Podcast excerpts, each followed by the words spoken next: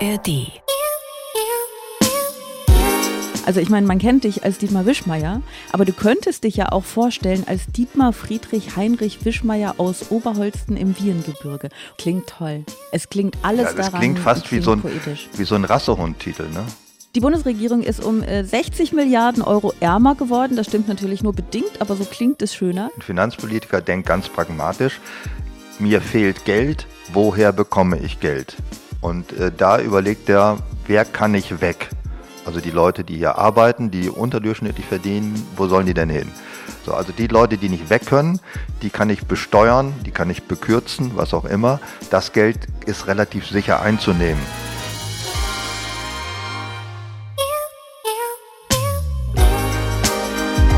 Extra 3. Bosettis Woche.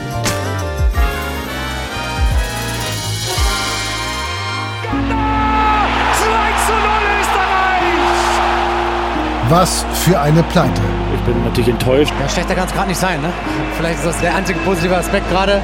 Das ist wenig mit der Tendenz zu nichts. Ich bin äh, traurig, dass wir nicht gewonnen haben, aber nicht in der Opferrolle. Das Einzige, was ich jetzt sehe, was positiv ist, dass wir qualifiziert sind für das Heimturnier.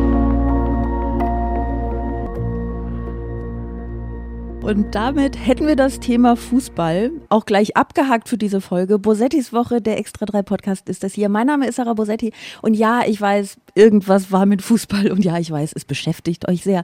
Aber ich bin da nicht so drin. Vielleicht ist das ja bei meinem heutigen Gast anders. Er ist Buchautor, er ist Kolumnist und er ist einer der vielen Gründe, die heute Show einzuschalten. Dietmar Wischmeier ist heute da. Hallo. Ja, hallo, ich habe von Fußball auch überhaupt keine Ahnung. Ich weiß trotzdem die Ah, Ergebnisse, verdammt. weil das, ja, das gehört ja so zum Zeitgeschehen, das man beobachten muss. Und da ein Großteil der hiesigen indigenen Bevölkerung fußballaffin ist, habe ich das auch irgendwie mitgekriegt. Lass mal dein Fachwissen auf die Menschen los. Das Fachwissen ist äh, sehr beschränkt. Das, ich hatte, bevor es Nagelsmann als Bundestrainer gab oder gibt, da dachte ich, es liegt das Scheitern der deutschen Nationalelf bei sämtlichen Spielen in diesen Freundschaftsspielen liegt daran, dass der Bundestrainer den Namen eines Wellensittichs trägt.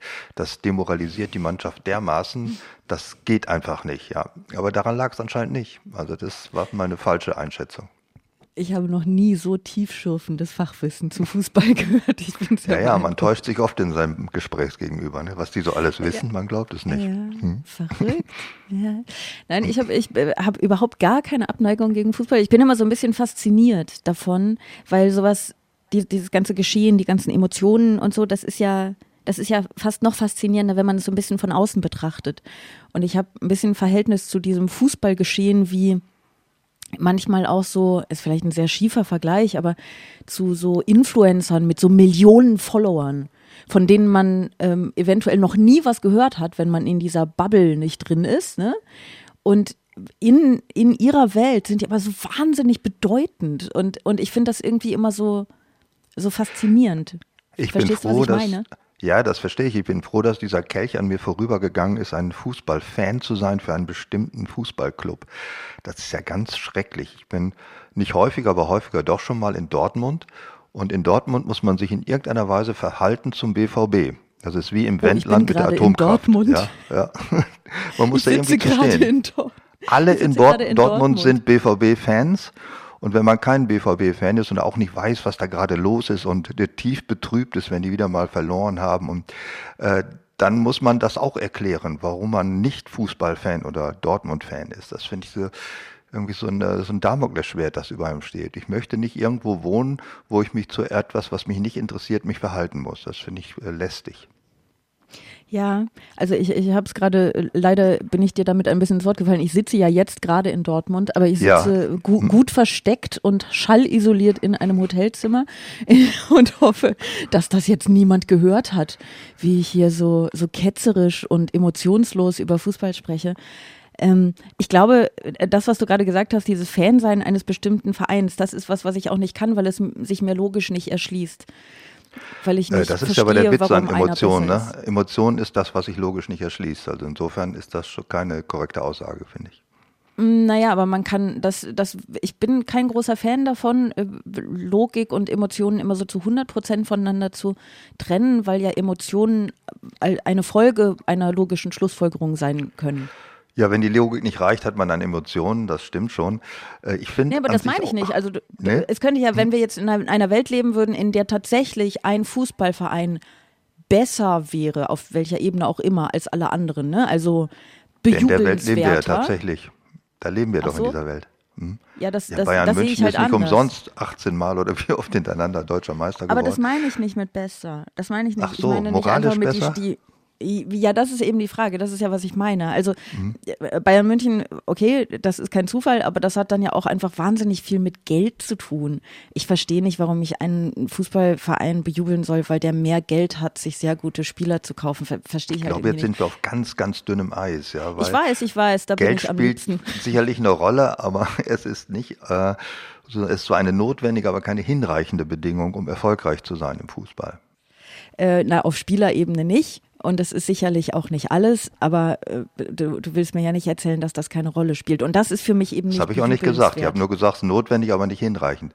Insofern äh, gibt es ja überhaupt nur Fans, weil die darauf vertrauen, dass auch mal, äh, ja, das macht ja das ganz, ich kann das völlig verstehen, dass man äh, in diesem Fußball Vergeisterung ist, äh, dass da auch der Kleine mal was gewinnen kann. Und da gibt's ja der DFB-Pokal, wo auch im Grunde Ortsvereine gegen große Vereine spielen können und dann auch mal gewinnen. Das sind ja die großen Sagen, die im Fußball dann über Jahrzehnte weitererzählt werden, wie die mal das gegen Bayern München ist aber gewonnen nicht, was haben. ich. Mm, ja, ja. Nur das, das ist sozusagen weit entfernt von dem, dem Punkt, den ich gerade versucht habe zu machen oder wo ich hin wollte. Ähm, Ba- Bayern München gewinnt ganz viel. Wir können uns darüber streiten, aber wir können es natürlich auch lassen, wie, wie groß der, die Rolle der ne, finanziellen Aufgestelltheit dabei, ähm, dabei ist. Aber selbst wenn wir jetzt in einer Welt leben würden, in der Fußballvereine irgendwelche Instanzen wären, die aus moralischen Gründen unbedingt bejubelt werden sollten, und zwar einer ganz besonders. Das, das wäre jetzt einfach mal so. Dann wäre es ja ein logischer Gedankengang, der zu den darauf folgenden Emotionen führen würde. Dem könnte ich mich dann anschließen. So Äh, ist es aber in meiner Wahrnehmung nicht.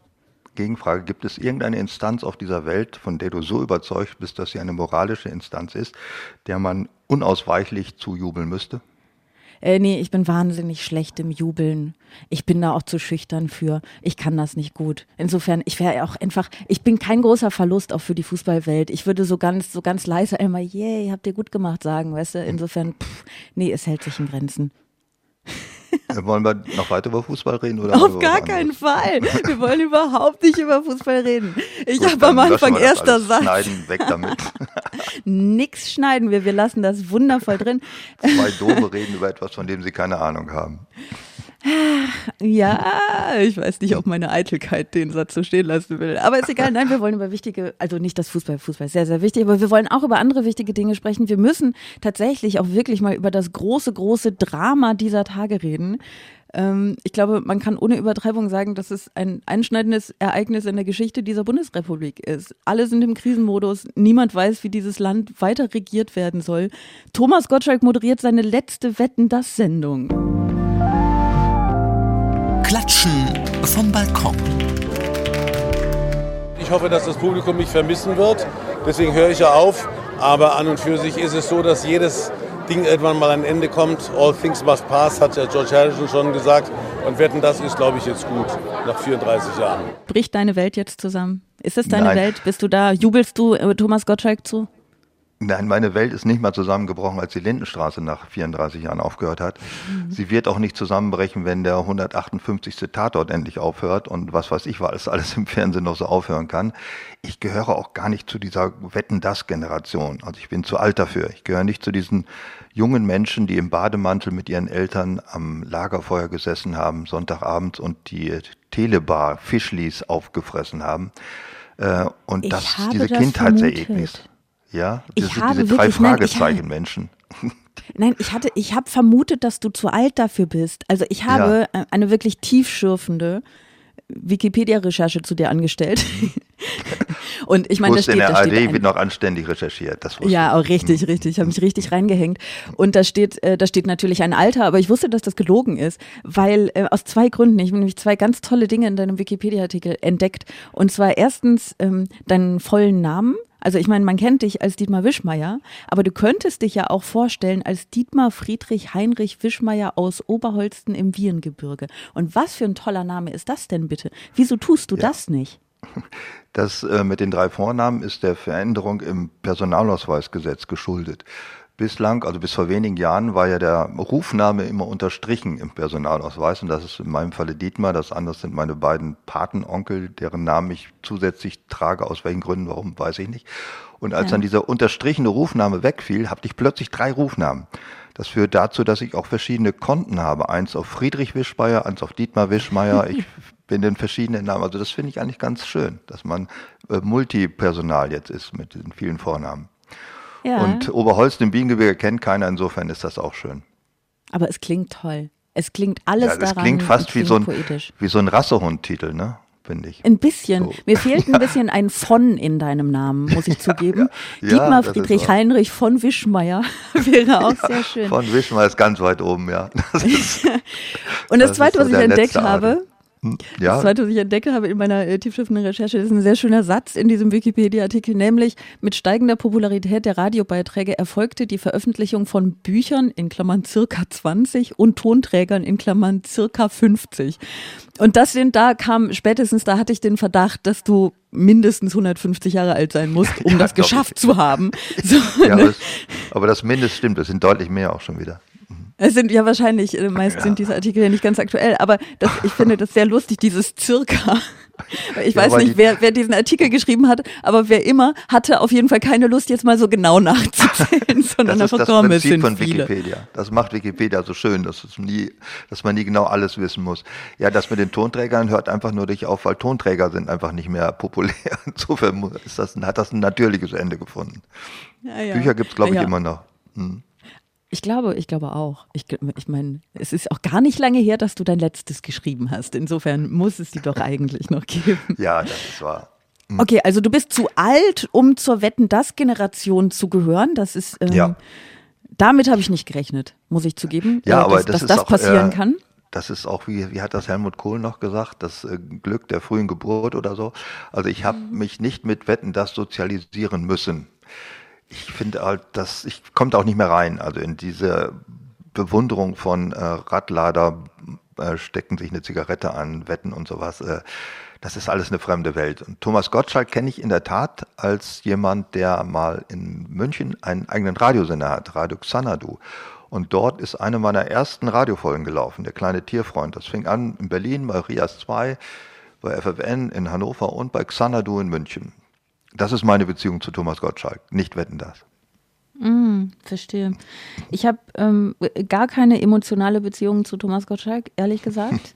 Ich bin, äh, bin aber, glaube ich, ziemliche Wetten das Generation eigentlich. Und ich glaube, wir haben das früher auch geguckt. Aber, also nee, ich weiß, dass wir das früher geguckt haben. Ich weiß aber nicht, wie regelmäßig das war. Und ich bin jetzt gar nicht, es macht gar nicht so viel mit mir. Ich finde allerdings dieses Phänomen durchaus faszinierend. Also ohne, dass mich die Sendung an sich jetzt irgendwie mehr interessiert als andere Sendungen. Wer, was will das ZDF noch an, an musealer Unterhaltung bringen? Werden irgendwann, wenn die KI so weit ist, wird äh, Heinz Schenk wieder auftauchen mit dem blauen Bock oder Dalli Dalli mit Heinz Rosenthal. Äh, es ist ja ist ja nicht mehr abzusehen. Das ist, die Retrowelle hat ja alles erreicht. Also ich glaube, RTL hatte ich drei oder vier alte Formate wiederbelebt, die zu den Anfangsformaten von RTL gehörten. Äh, können wir uns irgendwie retten vor Retro? Ist das eine Bedrohung?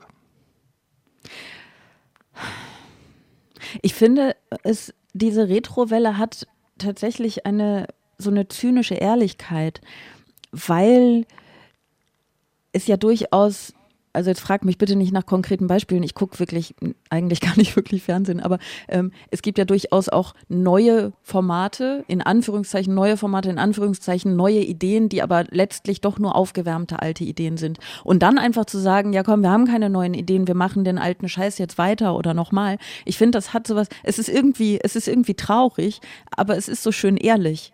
Verstehst du, was ich meine? Ja, es ist äh, insofern ehrlich, als vielleicht das ganze Unternehmen Fernsehen ein bisschen aus der Welt ist, dass das gar nicht mehr so ein Leitmedium ist.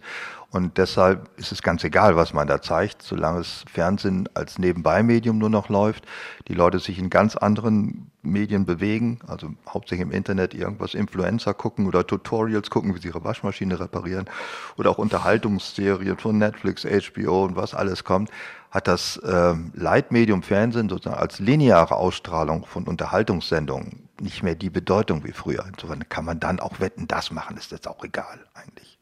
Ja, ich darf ja, ich darf das ja einfach gerade nicht so sehen, ne? weil ich ja gerade erst Dafür damit ja angefangen da. habe, selbst, Hm. selbst Fernsehen zu machen. Dann kann ich ja jetzt mit- nicht sagen, ja, ist ja eh egal. Aber mit Buzzer, ne? Mit Buzzer, in- dann ist es modern, wenn man einen Buzzer in der Sendung hat. Ich habe, ja, es ist kein Buzzer, es ist ein Button. ja, ich habe diesen Bullshit-Button, bei dem die Leute, ne, nur für die Menschen, die es nicht gesehen haben, zur Erklärung, bei der die Leute, während wir da miteinander sprechen auf der Bühne, tatsächlich drücken können, wenn sie der Meinung sind, dass das Bullshit ist. Das ist aber aus einem äh, ehrlichen Bedürfnis gewachsen, weil ich, wenn ich so Talkshows gucke, äh, sehr oft denke, ich hätte jetzt gerne so, so einen Button, der sagt, come on, Leute, gebt euch mehr Mühe. Und ich habe gedacht, zumindest den Leuten im Studiopublikum, also ne, im, im Studio, dem Publikum, da können wir das ja gewähren. Und das funktioniert super. Und ich glaube, die Leute haben tatsächlich Spaß dran. Ja, die Leute haben Spaß. Die Leute, die weggebuttonst oder gebuzzert werden, natürlich weniger. Ich ja, aber die sind, die sind, die haben, die haben plötzlich ähm, ja durchaus auch so ein direktes Feedback, weil äh, ich meine, ja, eine, ist eine ja in die nicht Fresse üblich. ist auch ein Feedback, ja. Also, Genau, aber das passiert ja selten. Also glücklicherweise, ich bin sehr gegen körperliche Gewalt, aber auch, auch sonstige, also man wird ja in der Regel nicht so schnell ausgebuht zum Beispiel. Ne? Die Leute sind ja immer sehr anständig. Man kriegt Kennst du noch die Applaus. Gong-Show? Sagt dir das was? Die Gong-Show? Ich glaube, dafür bin ich zu alt. Äh, ich weiß gar nicht, ob das Alter oder ich, das gab es auch irgendwann mal, da konnte das Publikum jemand von der Bühne buhen oder wegjagen, wenn er ihnen nicht gefällt. Also war so Vorläufer von Slam. Poetry äh, Contacts. Ähm, ich kann keine Talkshows gucken im Fernsehen. Ich werde aggressiv davor. Also ich würde den Buzzer, Buzzer oder Button nicht mehr loslassen. Ich schreie manchmal in die, ins Fernsehgerät rein, äh, weil ich das Mhm. nicht aushalte. Wenn Leute ständig andere unterbrechen oder der Knopf im Ohr der Talkmasterin der sagt, der muss jetzt mal mit irgendeiner provokanten These aus der Reserve gelockt werden und dann wird irgendein Zitat ausgegraben vor Urzeiten, das dann äh, als Skript oder als Underline da runterläuft und da muss er sich dazu äußern. Ich kann das einfach nicht aushalten. Guckst du sowas? Äh, ich finde das, äh, nee, weil ich das aus genau diesen Gründen auch nicht aushalte. Im Grunde bin ich aber ein großer Diskussionsfan. Also ich wäre das dankbarste Talkshow-Publikum. Ne? Ich will wirklich, ich liebe das, ich liebe es zu diskutieren mit Leuten und ich liebe es auch tatsächlich, Leuten dabei zuzuhören, wie sie diskutieren. Also wenn tatsächlich mal so über die Sache diskutiert werden würde und es nicht letztlich da doch immer nur Leute säßen, die ja irgendwie, deren Hauptanliegen jetzt nicht ist, das bestehende Problem zu lösen oder da interessant drüber zu reden, sondern, ich weiß es nicht, gewählt zu werden am Ende. Ähm, man, man muss ja ein bisschen aufpassen, wenn man neue Formate macht, dass man nicht so auf Teufel komm raus alles einfach irgendwie anders macht. Aber ich glaube, ein paar Dinge kann man anders machen. Ich habe zum Beispiel keinen Knopf im Ohr, das würde mich total stören, glaube ich. Und ähm, dieser Bullshit-Button, es ist natürlich ein bisschen ein plakatives Mittel, aber man kann, weil du auch gerade sagtest, du würdest den gar nicht mehr loslassen, man kann seine Stimme auch wieder wegnehmen. Also die Idee ist, da sagt jemand irgendwie irgendwas wirklich Hanebüchenes auf der, auf der Bühne, dann geht dieser, dieser Zähler hoch das macht ja auch kein Geräusch, das unterbricht ja nicht das Gespräch. Ne? Aber dann geht dieser Zähler hoch, die Person merkt das oder ich weise sie auch darauf hin und dann kann sie das ja auch korrigieren. Dann kann sie ja auch sagen, ja, nee, ich wollte ja nur das und das und das sagen. Und dann kann der Zähler eben auch wieder runtergehen. Also wir wollen ja konstruktiv bleiben. Und ich weiß nicht, wir haben erst zwei Sendungen gemacht, ne? aber bis jetzt funktioniert das wahnsinnig gut. Die Leute sagen, es geht um Inhalt und wir wollen über die Sache reden. Ich wäre schon damit zufrieden, wenn die Meinung und Argument voneinander unterscheiden würden, weil das ist ja durchaus was anderes. Man kann Meinung zu allem Möglichen haben, muss das dann auch nicht groß argumentativ unterstützen, weil das halt eine Meinung ist. Aber es gibt Argumente, die muss man widerlegen und da kann man nicht mit einer Meinung auf ein Argument antworten. Und der Talkmaster, die Talkmasterin hat die Aufgabe als äh, ja, Master of Conference, der hat das äh, Gespräch zu führen zwischen den Kontrahenten und genau darauf hinzuweisen, dass sie sich im Grunde falsch verhalten haben gerade und dass sie das falsch eingeschätzt haben und sie nicht rauszulocken. Und was ich an Talkshows nicht mag, ist, dass die Teilnehmer gecastete Leute sind mit einer Meinung.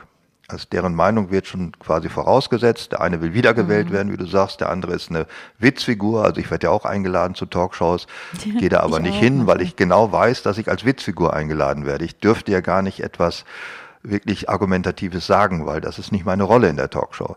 Und ich kann auch nicht etwas sagen zu Panzerlieferungen an die Ukraine, weil ich keine Ahnung davon habe. Aber genau dazu werde ich dann befragt werden. Und deswegen kann ich das weder sehen, noch kann ich da sein. Das geht einfach nicht. Mhm. Ähm, ich stimme dir zu. Meinung von Argument zu unterscheiden wäre eine gute, wichtige Voraussetzung für ein sinnvolles Gespräch. Mir würde es allerdings noch nicht ganz reichen. Äh, ich finde es erstaunlich, mit welcher Schamlosigkeit gelogen wird. Ja. Also es ist wirklich, es ist daher, es gibt ja überhaupt keine Skrupel mehr, sich dahinzusetzen und Dinge zu sagen, die einfach, die einfach nicht stimmen in dem kompletten, unerschütterlichen Wissen, dass diese Lüge die Runde machen wird und, wie das nun mal so ist, die Wahrheit hinterher humpelt und äh, es nicht schaffen wird, auch nur annähernd so viele Menschen zu erreichen. So, das Prinzip also, nennt ja, das Prinzip nennt sich Evolution. Also du, äh, wenn du etwas oft genug sagst, das mag falsch sein oder richtig sein, völlig egal, das brennt sich ein und bleibt bestehen. Das ist wie eine sozusagen eine eine Wahrheitsmutation, wenn ich mal in diesem Evolutionsbild bleiben darf. Nicht alles, was mutiert, ist besser als das, was vorher da war, aber das, was am meisten sich fortsetzt und am meisten fortpflanzt, wird dann bleiben. Und da korrigierend einzugreifen, ist schwierig. Also das ist, äh, ich finde auch, das ist eine der schlimmsten Sachen, wie, wie gnadenlos gelogen wird. Und da muss man ja gar nicht äh, Trump oder Johnson oder das sind ja die Großmeister der falschen Aussage, das hat mhm. sich hier bis in die kleinste Ecke des Politikerdaseins fortgesetzt. Ja, äh, ein bisschen kommen wir, wo wir jetzt äh, doch, wir wollten ja. über Wetten das reden, obwohl wollten wir das wirklich? Ich bin mir unsicher. Wir, wir, wir, wollten es vielleicht gar nicht und jetzt sind wir dann doch ein bisschen bei der hiesigen Politik angekommen und ich fürchte, da müssen wir tatsächlich jetzt auch mal hin. Gewinnerin der Woche. Wir sind in der Lage, auch aus dem Stand heraus eine Bundestagswahl zu bestreiten. Rechnen Sie damit? Im Augenblick nicht, aber das könnte sich schon morgen Abend wieder geändert haben. Warum morgen Abend? Naja, weil man bei dieser Bundesregierung halt nicht weiß, was passiert. Okay. Vielleicht springt einer von denen aus lauter Angst äh, vor dem Tod äh, in den Selbstmord. Wir, wir, wissen es ja nicht. Äh, Friedrich Merz war, das ist jetzt natürlich kompletter Zufall, dass wir bei lügenden Politikern und Politikerinnen bei Friedrich Merz landen. Das ist wirklich, war jetzt keine Aussage, ist einfach nur so passiert. Die Bundesregierung ist um 60 Milliarden Euro ärmer geworden. Das stimmt natürlich nur bedingt, aber so klingt es schöner. Und jetzt ist es so, dass mit einer Geschwindigkeit, die mich immer wieder beeindruckt, alle Kriegsstrategen und Antisemitismus-Expertinnen umschwenken und sich auf ihre Nebentätigkeit als Finanz- und Wirtschaftsprofis konzentrieren. Äh, wie ist es bei dir? Hast du in letzter Zeit 60 Milliarden Euro verloren?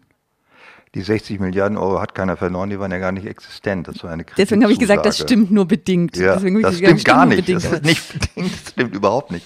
Äh, interessant naja, ist als ja, verfügbares, als, als, als äh, einsetzbare Summe natürlich irgendwo schon, dass die nicht wirklich da Fata ist, das ist mir schon ja. klar. Die war noch nie da. Die war schon immer nur eine Fata Morgana. Die ist jetzt nur entlarvt worden. Des Kaisers neuen Kleider sind als Nacktheit entlarvt worden vom Verfassungsgericht, weil das letzte Korrektiv des Wahnsinns in der Politik ist.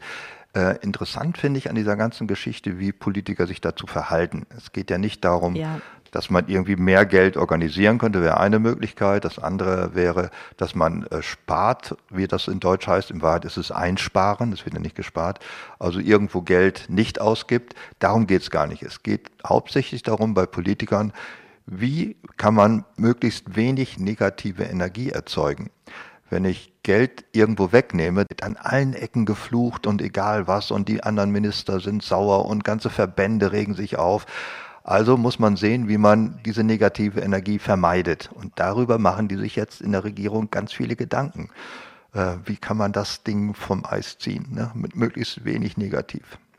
Ich schlage ja, vor, die äh, werden sich als erstes einen neuen Namen ausdenken. Ich glaube nicht, dass Schuldenbremse ist auch irgendwie so ein Bremse ist erstens ein widerliches Insekt, Schulden klingt auch blöd. Ich würde sagen Transeinnahmen, das klingt doch irgendwo schon besser. Transeinnahmen Reformprojekt. Frau Esken hat es ja schon gesagt, wir müssen die Schuldenbremse gründlich reformieren. Das ist so wie letale Entnahme für Umbringen und so. Das sind so diese Giffeyschen Euphemismen. Das gute Schuldenbremsegesetz, würde Giffey sagen. Aber die hat ja nichts mehr zu sagen. Ich finde ähm, es auch interessant, wie sich dazu verhalten wird, um das mal nicht zu aktiv zu formulieren. Ähm, also auf verschiedenen Ebenen. Ich weiß gar nicht, ich komme gar nicht mehr hinterher mit, mit, mit Verwunderung, weil, also wenn man mal vorne anfängt, ich finde es schon erstaunlich, dass so etwas passieren kann. Und nun bin ich keine, ähm, ich bin ja nun mal gar keine Politikerin. Ich habe von Finanzpolitik und von Wirtschaftspolitik erschreckend wenig Ahnung. Und würde aber denken, ich weiß, dass die Leute irgendwie alle wahnsinnig überrascht davon sind, dass das jetzt wirklich passiert ist, aber dass man überhaupt einen Haushaltsplan aufstellen kann auf Basis von etwas, bei dem man nicht ganz sicher ist, ob das nicht vielleicht kassiert werden könnte. Das finde ich doch durchaus erstaunlich. Und mich wundert dann ganz ehrlich ein bisschen, also mich wundert es vielleicht auch nicht mehr, aber so zynisch möchte ich nicht sein. Ne? Mich wundert ein wenig, ähm, dass das überhaupt gar nicht zu Selbstkritik führt. Ne? Ja, sondern dass das ich. Ist, ja, das stimmt. Ne? Also, also, dass sich jetzt einfach nur darüber aufgeregt wird, dass die CDU das, das angeleiert hat. Also, okay, das mag ja jetzt nicht die CDU mag das jetzt nicht irgendwie ähm, aus, äh, aus Sorge um, ähm, um, um unsere Demokratie getan haben, sondern letztlich auch aus politischem Kalkül, wie sie ja wahrscheinlich die meisten Dinge aus politischem Kalkül tut. Kann ja sein, kann man sich auch darüber ärgern. Aber wenn dann so ein Urteil kommt, also wenn du die, die Gewaltenteilung ernst nimmst, dann müsstest du doch in dem Moment denken, oh huch, da haben wir vielleicht tatsächlich mal was falsch gemacht. Ja, das stimmt. Und ich glaube, wir sind noch nicht so tief gesunken, dass wir die Gewaltenteilung nicht ernst nehmen in diesem Land. Das funktioniert schon noch. Aber es hätte ja. ja. auch gut gehen können. Also das Verfassungsgericht entscheidet nicht von sich aus, sondern muss angerufen werden. Und hätte die CDU es nicht angerufen oder die Klage eingereicht, dann wäre das durchgewunken worden. Scheißegal, ob, Verfassungsgericht, ob das verfassungskonform ist oder nicht. Es hätte passieren können. Und die Ampel hat darauf spekuliert, und das war nicht so ganz blöd spekuliert, finde ich, dass Sie sind nach zwei Jahren Ampel, haben Sie schon vieles gezeigt, was nicht funktioniert. Und dazu hat die CDU 16 Jahre gebraucht, um zu zeigen, was alles nicht funktioniert. Also haben sie sich gedacht, so eine Art Schulterschluss der Nixblicker. Ne? Also die haben bestimmt auch noch viele Leichen im Keller. Wir ziehen das mal so durch. Vielleicht kriegen wir irgendwie so einen schmutzigen Deal mit der Opposition hin. Das hat dummerweise nicht geklappt, weil ja vorher schon dieses Heizungsgesetz von einem sehr wachen CDU-Fraktionsmitglied gekippt worden ist durch Anrufung des Verfassungsgerichtes. Da hätte man spätestens aufmerksam werden sollen. Aber das war, glaube ich, der größte Fehler, dass sie da nicht gesagt haben, wir müssen vorsichtig sein, also mit den 60 Milliarden winken die auch nicht durch. Und jetzt kommt ja der große 200 Milliarden Wumms, der ist jetzt auch gefährdet. Ja, ja. Das ist ja noch viel schlimmer. Ja. Was machen sie mit denen? Der Doppelwumms wird ja umbenannt in Wumms und Wendelin und die Reichensteuer wird erhöht oder irgend sowas. Irgendwas müssen sie machen. Das wird noch sehr spannend die nächsten Wochen. Was glaubst du, was passiert? Das, ich, äh, oh, gut, ich will mich immer ungern in so Spekulationen verlieren. Ne? Ähm, ich, ich bin nur so, also ich bin ja nicht gegen na, wir gucken mal, ob man, ob man was schafft. So, das kann man irgendwie alles machen, aber der Einsatz war doch jetzt recht hoch. Und ja, ich, das stimmt. Also wirklich jenseits, jenseits aller politischen Ansichten, ne? wie man am besten unser Zusammenleben organisiert, wo man den Fokus drauf legt, ob uns nun traditionelle Werte oder Offenheit und Toleranz oder was auch immer am wichtigsten sind. So jenseits dieser Dinge sind das ja Menschen, die erstmal damit beauftragt sind, unser Zusammenleben ähm, zu gestalten, aber halt auch einfach zu verwalten ne? und, und zu, zu organisieren. Und es wäre ja schon ganz gut, wenn die das handwerklich richtig machen würden, sodass wir als Bevölkerung uns auch keine großen Sorgen und Gedanken darüber machen müssen, ob das denn jetzt nun alles verfassungskonform ist. Und ich finde das erstaunlich ungeschickt. Das war langs äh, die, die Geburtsstunde der Ampelkoalition. Es sind drei Parteien, die im Grunde zu fast allen Bereichen unterschiedliche Ansichten haben. Und um die in eine Regierung zu zwingen, gibt es eigentlich nur einen Weg. Man muss sie mit Geld zuscheißen. Es hilft halt nichts. Und das Geld muss irgendwo herkommen. Und äh, sonst hätten die zu keinem einzigen Kompromiss gefunden.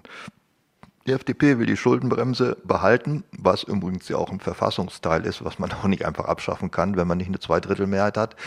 Äh, die SPD möchte ihren sozialen Vorstellungen von Bürgergeld und äh, was sie alles haben. Und die CD und die Grünen haben ihr großen Klima- und Verkehrswende-Projekt, das einfach ganz viel Geld kosten wird. Man kann es drehen und wenden, wie man will.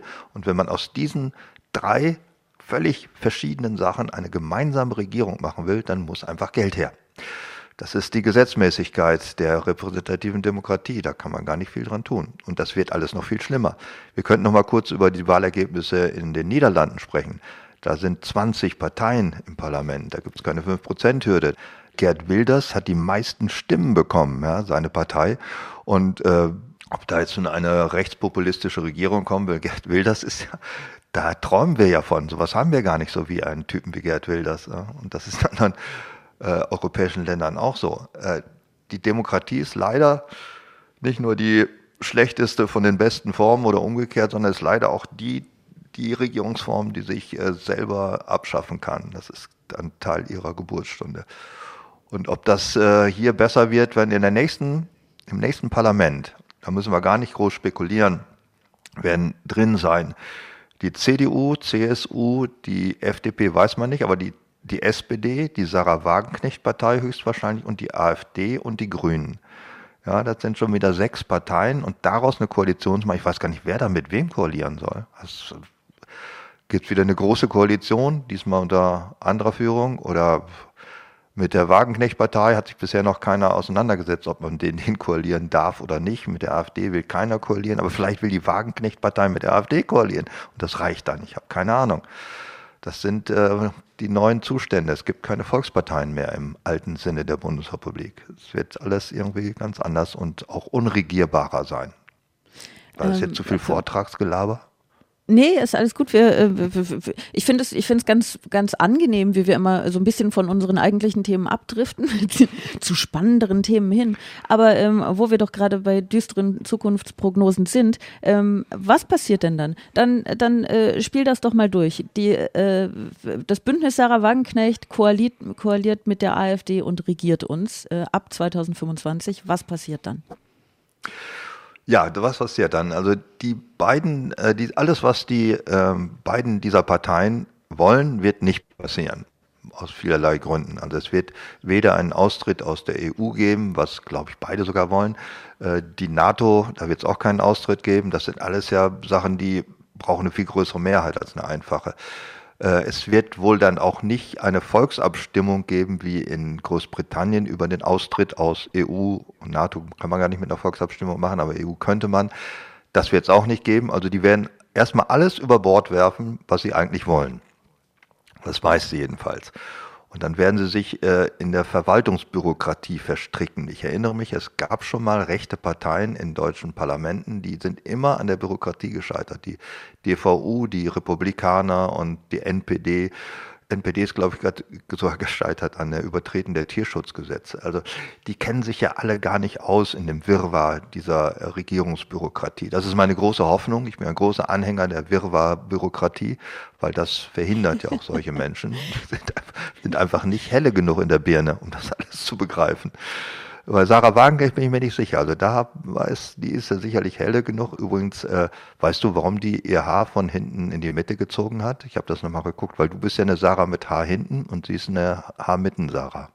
Ist auch wieder Ich dachte gerade ne? tatsächlich, du würdest plötzlich anfangen, über die Haare von Sarah Wagenknecht zu sprechen und habe mich die sind sehr auch gewundert. Gut, die, die Haare finde ich auch toll. ja, tolle Haare, tolle Haare, darum geht es uns ja. in erster Linie.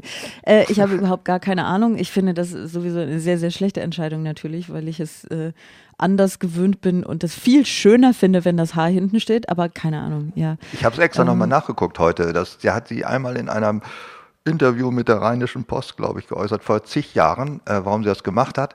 Und zwar sagt sie, dass äh, ihre Hebamme in Jena, dort ist sie geboren, äh, den Namen falsch aufgeschrieben hätte. Und zwar mit Sarah A. Hinten.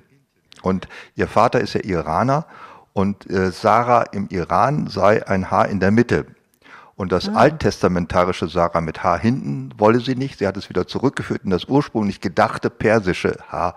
Wobei mir dann einfiel, dass die Perser gar keine lateinische Schrift haben. Und äh, deswegen hat mir das nicht eingeleuchtet. Ja.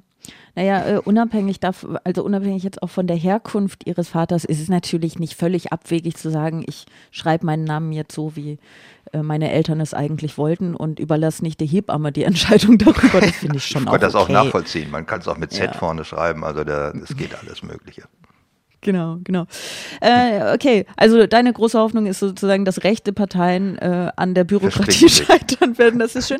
Wobei, streng genommen, ähm, ich will es jetzt nicht als Bürokratie abtun, ne? aber sozusagen das Scheitern an Verfahren ist ja genau das, was der Ampel gerade passiert.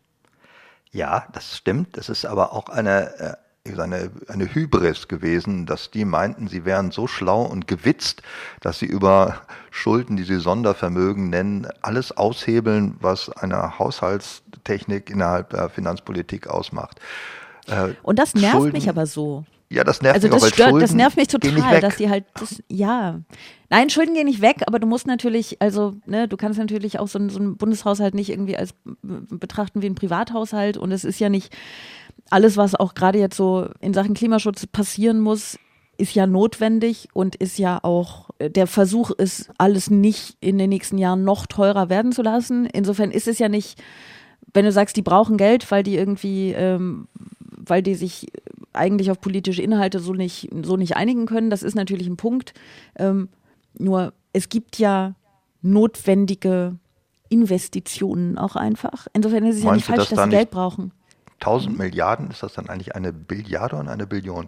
Äh, 1000 Milliarden äh, ist der Etat, der einfach durch Steuern reinkommt und das reicht anscheinend nicht. Es ist auch ganz egal, und wenn 2000 Milliarden wird es nicht reichen, weil die, äh, die Begehrlichkeiten steigern ja proportional höher als die Einkünfte. Das ist bei allen Regierungen so gewesen. Das ist jetzt keine Erfindung der Ampel. Es wird nie reichen, egal was sie kriegen, vollkommen egal. Äh, und da die Prioritäten zu setzen. Also beim jetzigen Haushalt ist ja schon klar, dass, ähm, Pistorius Verteidigungshaushalt wird nicht angeschnitten. Das wäre ja auch mhm. unglaubwürdig, weil den haben sie ja gerade erhöht. Das können sie halt nicht machen. Ähm, aber man kann doch nur das Geld verteilen, was auch da ist. Weil ich wundere mich eigentlich, dass die junge Generation, also ich sage jetzt mal die Fridays for Future und ähnliche äh, Generation Z oder Y oder X auch noch, warum die nicht dagegen protestieren, dass die Schuldenbremse nicht eingehalten wird, weil sie müssen es bezahlen. Schulden sind ja nicht irgendwas, was man sich jemand ausdenkt, sondern auf der anderen Seite der Schulden sind immer die Gläubiger. Das sind im schlechtesten Falle internationale Banken. Das sind im halbschlechtesten Falle wir alle, die wir über die Inflation dann enteignet werden. Und das bin aber nicht ich, weil ich bin ja zu alt dafür.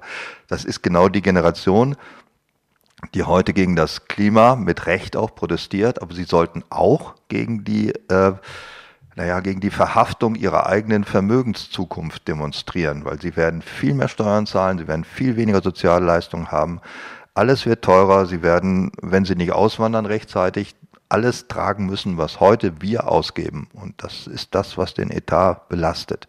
Die Gläubiger werden die Generation Z und die drei Buchstaben davor sein. Ich nicht. Ja, aber wie, wie bei so vielen Dingen äh, in der Politik und ehrlich gesagt auch in anderen Fragen, ist es ja eine Frage der Abwägung.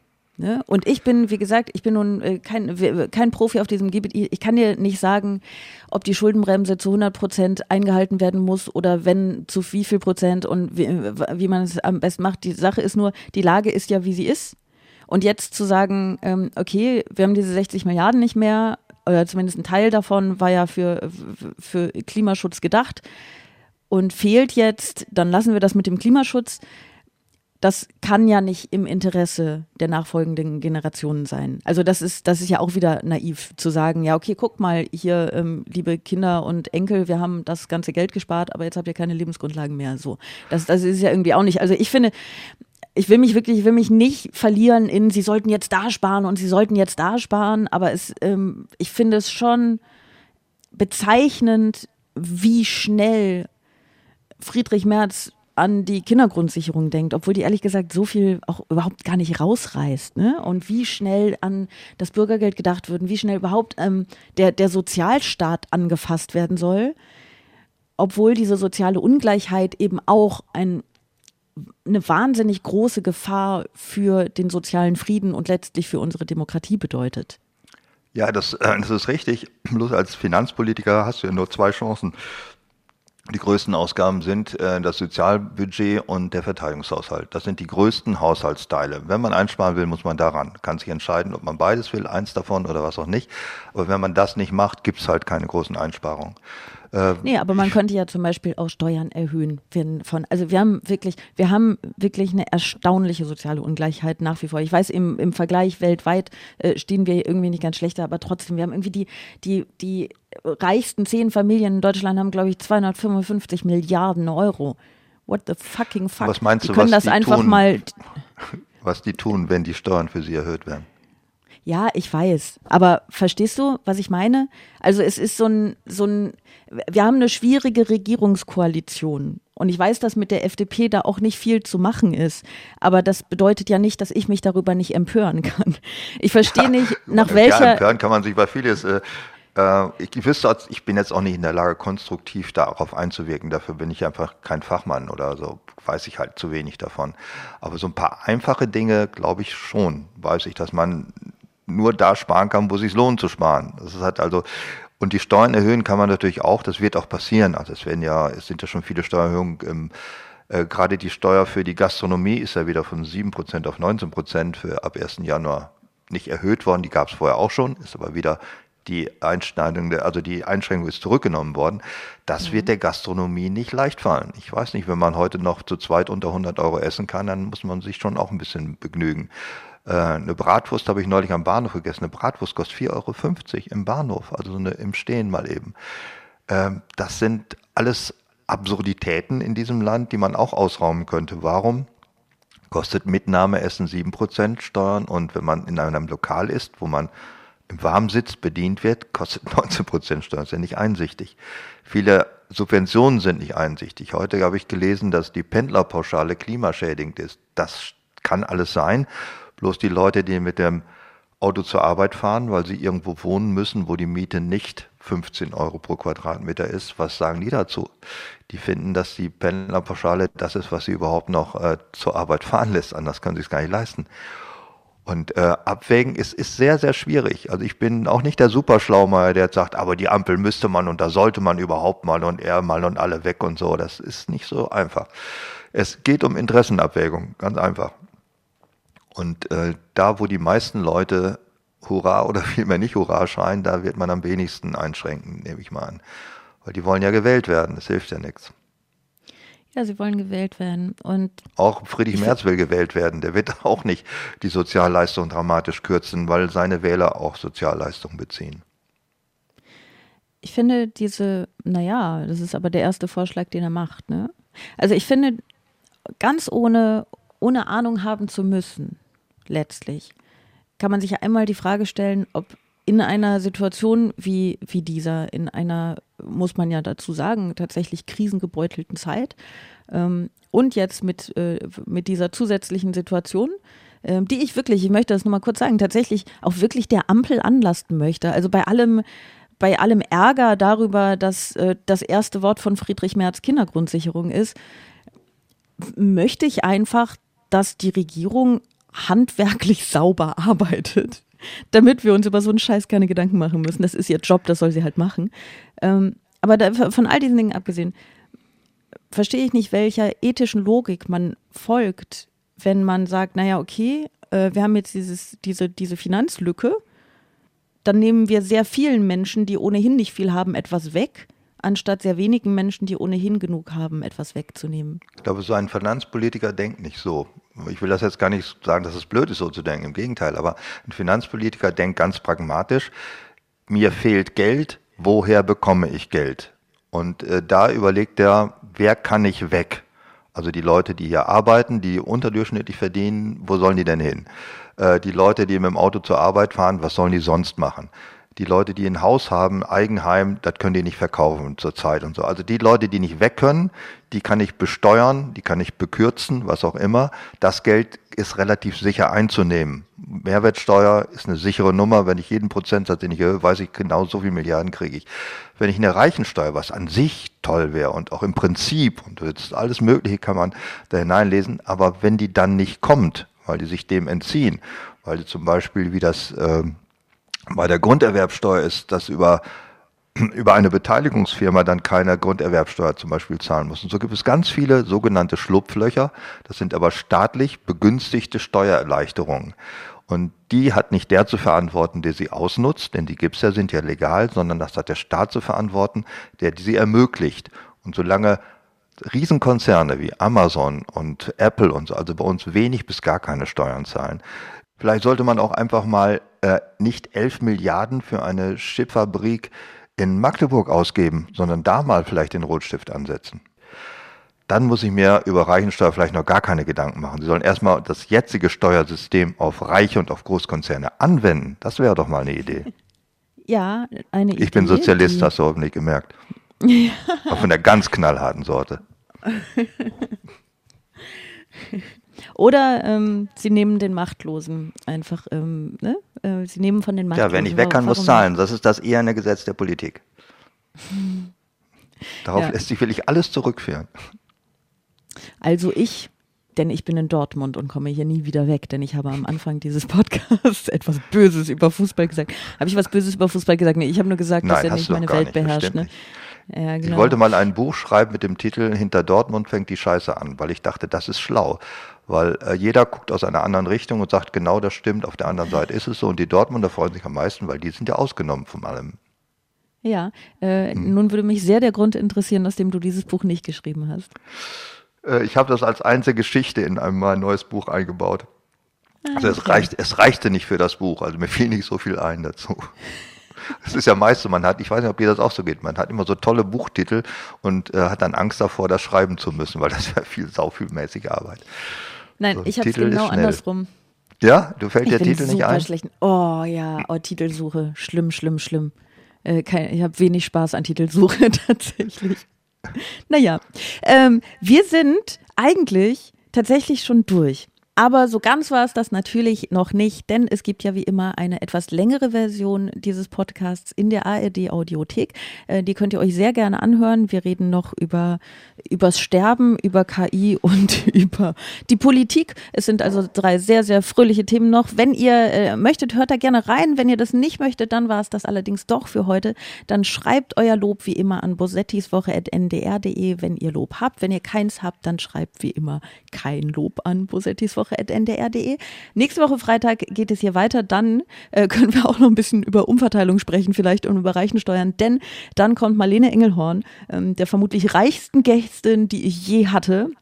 Und die sehr cool ist, also äh, hört dann auf jeden Fall wieder rein, die ist richtig toll. Und ähm, ich fand es heute auch sehr toll. Vielen Dank, dass du da warst, Dietmar. Es hat mich auch sehr gefreut. Ich sage nicht Danke auch, wie alle Politiker sage ich gern geschehen. Extra 3.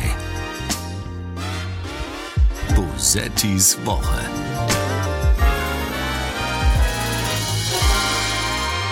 Ein Podcast vom NDR, immer freitags nachmittags.